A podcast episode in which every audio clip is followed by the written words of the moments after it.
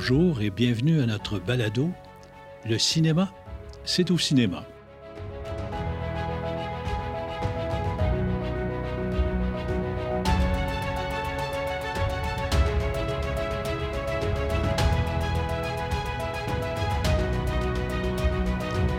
Épisode intitulé L'après-pandémie.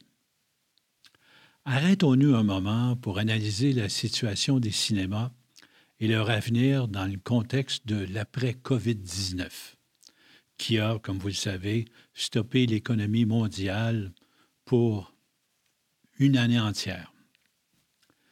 si le passé est garant de l'avenir, évaluons les effets de la grippe espagnole en 1918 sur l'industrie du cinéma aux États-Unis, industrie naissante à l'époque, évidemment. Plusieurs producteurs indépendants travaillaient chacun de leur côté à essayer de développer. Donc, c'était une industrie artisanale. Et il y avait également des propriétaires de cinéma qui étaient souvent des Léo Ernest Ouimet de leur région, euh, qui possédaient des petits cinémas qu'on appelait des mom and pops. Pourquoi? Parce que papa bien faisait la projection et maman était l'ouvreuse dans bien des cas et il vivait de film en film en espérant avoir un succès pour pouvoir boucler la fin du mois. C'est donc à, la mi-octobre 1918 que Boston fut la première ville à ordonner la fermeture des cinémas. S'ensuivit une fermeture généralisée pour l'ensemble du territoire américain pour une période de deux à six mois qui a couvert à peu près 90% des salles à l'époque et qui malheureusement ruina la majorité des petits exploitants. C'est alors que l'industrie du cinéma changea dramatiquement sous la gouverne du Darth Vader de l'époque, soit M. Adolphe Zukor.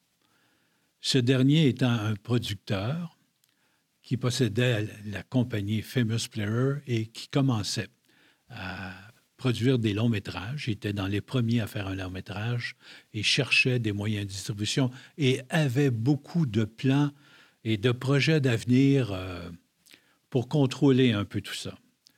Donc, il s'est dit, euh, je vais profiter du marasme causé par euh, la pandémie et à ce moment-là, je vais pouvoir racheter à rabais l'ensemble des cinémas et je vais pouvoir contrôler le marché.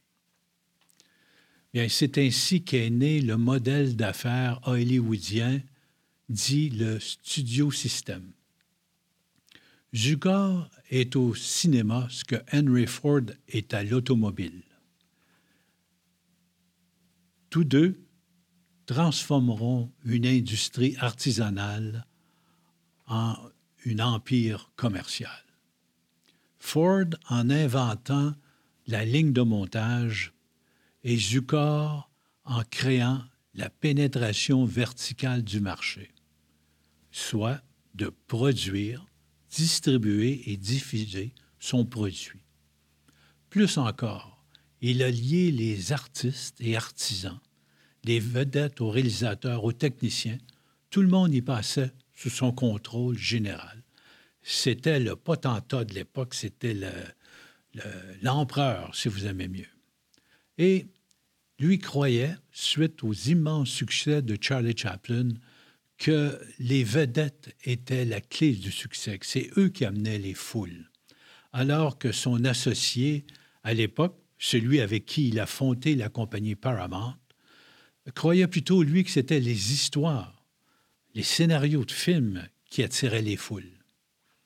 Donc, à partir de ça, vu que M. Zucker croyait, lui, que c'était les vedettes, il a donc inventé le Star System, qui consistait à lier par contrat, comme je vous ai dit tantôt, mais les artistes n'étaient pas payés par film. Ils étaient payés à l'année et on leur attribuait les films qu'on voulait bien leur donner. La même chose pour les réalisateurs qui devaient remplir la tâche compte tenu des contrats qu'ils avaient.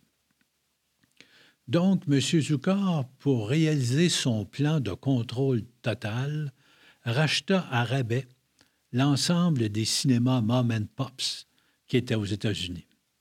Et pour ceux qui n'ont pas voulu vendre, bien, il les a menacés en leur affirmant qu'il ouvrirait un nouveau cinéma en face de chez eux pour le faire compétition. C'est une façon bien difficile et ça laissait un goût amer à plusieurs personnes. Mais c'est quand même l'époque qu'on a appelée l'âge d'or d'Hollywood. Mais toute bonne chose a une fin. C'est ainsi qu'en 1948, la Cour suprême des États-Unis signe une entente pour mettre fin à cet oligopole composé de la Fox, de la Paramount, de RKO, de Warner Brothers, de Universal et de Columbia. Et c'est grâce à nul autre que Howard Hughes, que vous vous souvenez dans le film L'Aviateur que Leonardo DiCaprio personnifiait, bien, c'est grâce à lui si l'entente été signée. Le gouvernement américain s'est servi, pour arriver à ses fins cette fois, euh, de mettre en lumière une pratique douteuse qu'on appelait le block booking, qui consiste à imposer l'achat de l'ensemble d'une série de films, dont un succès, deux séries B et souvent, malheureusement, deux, trois navets avec ça. Cette pratique a été jugée déloyale compte tenu de la position dominante des studios à cette époque. Donc, M. Hughes, étant propriétaire de la maison Arkeo, a signé l'entente et a promis de scinder en deux son entreprise et vendre la filiale des salles de cinéma, ce qui obligea les autres distributeurs à faire de même, et c'est ainsi qu'en 1954, que le dernier circuit de salle appartenant à un studio de cinéma fut vendu. Est-ce qu'une telle situation pourrait se reproduire aujourd'hui? J'en doute.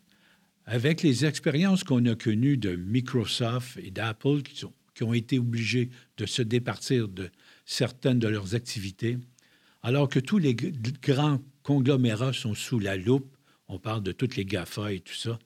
Donc, euh, je ne crois pas que ça puisse revenir parce qu'en plus, il y a le tribunal de la concurrence qui est là pour les surveiller. Et l'ensemble de l'offre du produit culturel est fort différente de mon jour. Mais la pandémie a aussi servi de laboratoire pour tester différentes façons de diffuser les films. Et je parle alors ici de la présente pandémie aujourd'hui. Euh, ils ont trouvé à ce moment-là, les distributeurs ont fait différents essais pour trouver des nouveaux débouchés, suite évidemment à la fermeture des salles, soit par la vente directe aux cinéphiles sur des plateformes de streaming ou par la vente justement à des plateformes d'abonnement pour augmenter la clientèle de ces dernières, et j'en passe. Mais les récentes déclarations des chefs de la direction des grands studios de la Paramount et de Disney confirme, après toutes ces initiatives, l'importance des salles de cinéma. M. Jim Giannopoulos, qui est le CEO de la Paramount, conclut qu'il ne peut y avoir de succès avec le streaming sans les gros blockbusters en salle. Donc, les deux doivent marcher la main dans la main. Les cinémas génèrent les franchises et le streaming lui, génère les séries dérivées. Encore plus intéressant, la fixe à 45 jours la fenêtre de diffusion en salle, s'éloignant de l'entente que je vous avais déjà souligné de Universal Cineplex, qui fixait à 17 jours le délai pour les petits films et à 30 jours pour les plus gros. Et aussi, M. Giannopoulos souligne que la politique de Warner Media de sortir tous ces films en 2021 simultanément sur HBO Max ne durera pas et que ce n'est qu'utile qu'en temps de pandémie, sans quoi on se cabanalise soi-même. Mais c'est plutôt cannibaliser soi-même. Pour mieux essayer de comprendre les changements des habitudes des consommateurs, retournons dix ans en arrière avec l'avènement du numérique qui a influencé les médias et la façon d'utiliser les médias. Donc, les médias écrits ont vu le revenu publicitaire fonde comme neige au soleil, forçant la fermeture de plusieurs journaux. Et l'arrivée de tous les Spotify de ce monde qui ont stoppé la vente des CD et transformé l'industrie du disque avec la fermeture des disquaires. Et c'est sans parler de Netflix qui a éliminé de la map les clubs vidéo et changé la façon de regarder la télé. En pouvant se sortir des horaires, la faire soi-même au moment qu'on veut, et avec l'écoute en rafale, qu'on peut à ce moment-là choisir beaucoup plus librement ce qui nous intéresse. Et que dire aussi du phénomène de cord cutting, qui a commencé aux États-Unis il y a une bonne dizaine d'années, mais qui nous a rejoint maintenant. C'est quoi? Bien, c'est le désabonnement du câble. Euh, pour la bonne raison que maintenant, il y a des téléviseurs intelligents avec lesquels il est possible de naviguer sur Internet et de choisir son contenu. Et c'est sans tous ces harassantes euh, interruptions publicitaires. Parce qu'il faut noter, et c'est important, que maintenant, plus de 50% des gens qui utilisent la télé la regardent par des moyens de déviation pour éviter le fait de regarder la publicité.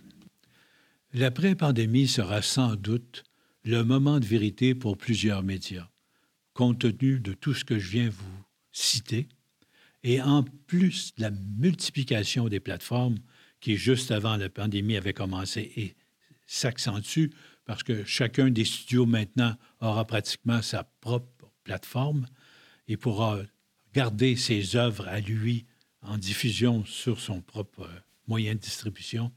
Donc, ça va changer énormément la donne parce que euh, après la pandémie, les gens, c'est beau avoir écouté les, fameux tout Netflix de tout, de, tout poil, mais euh, il va sûrement avoir un désabonnement. Les gens vont commencer à avoir d'autres activités, à sortir, à socialiser. Donc, on peut voir là que ça va se repositionner. Et, et, même, je dirais que c'est presque obligatoire. Avec la venue de toute cette plateforme-là, les budgets ne pourront plus suivre.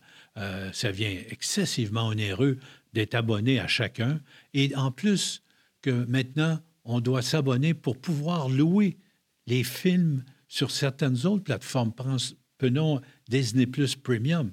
Vous devez payer l'abonnement mensuel pour pouvoir louer leurs films par la suite. Donc, euh, c'est des, des dépenses importantes. Et à l'opposé, par contre, les salles de cinéma, bien, est une sortie et est une sortie des moins chères.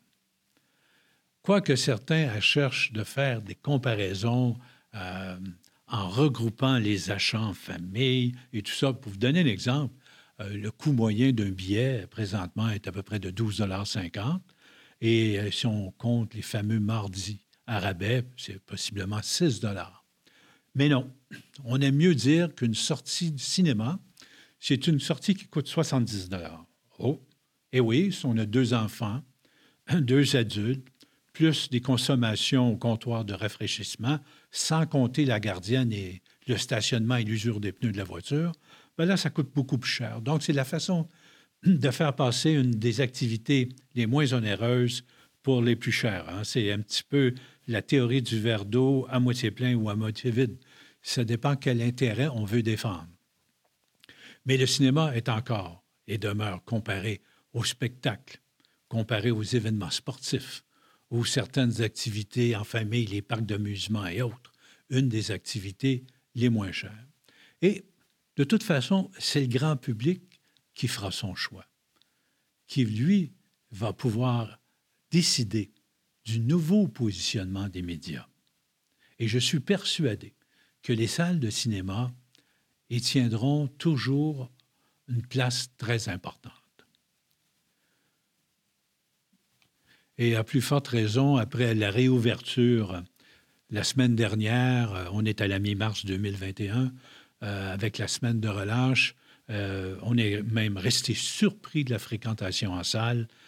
Très belle réussite. L'intérêt du public est là, malgré toutes les restrictions émises. Les gens étaient au rendez-vous. Ça donne confiance pour l'ouverture.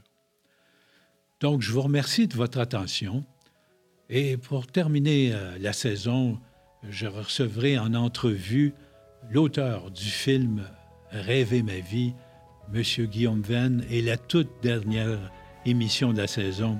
Euh, je vous réserve une petite surprise. Merci, n'oubliez pas, hein, le cinéma, c'est au cinéma.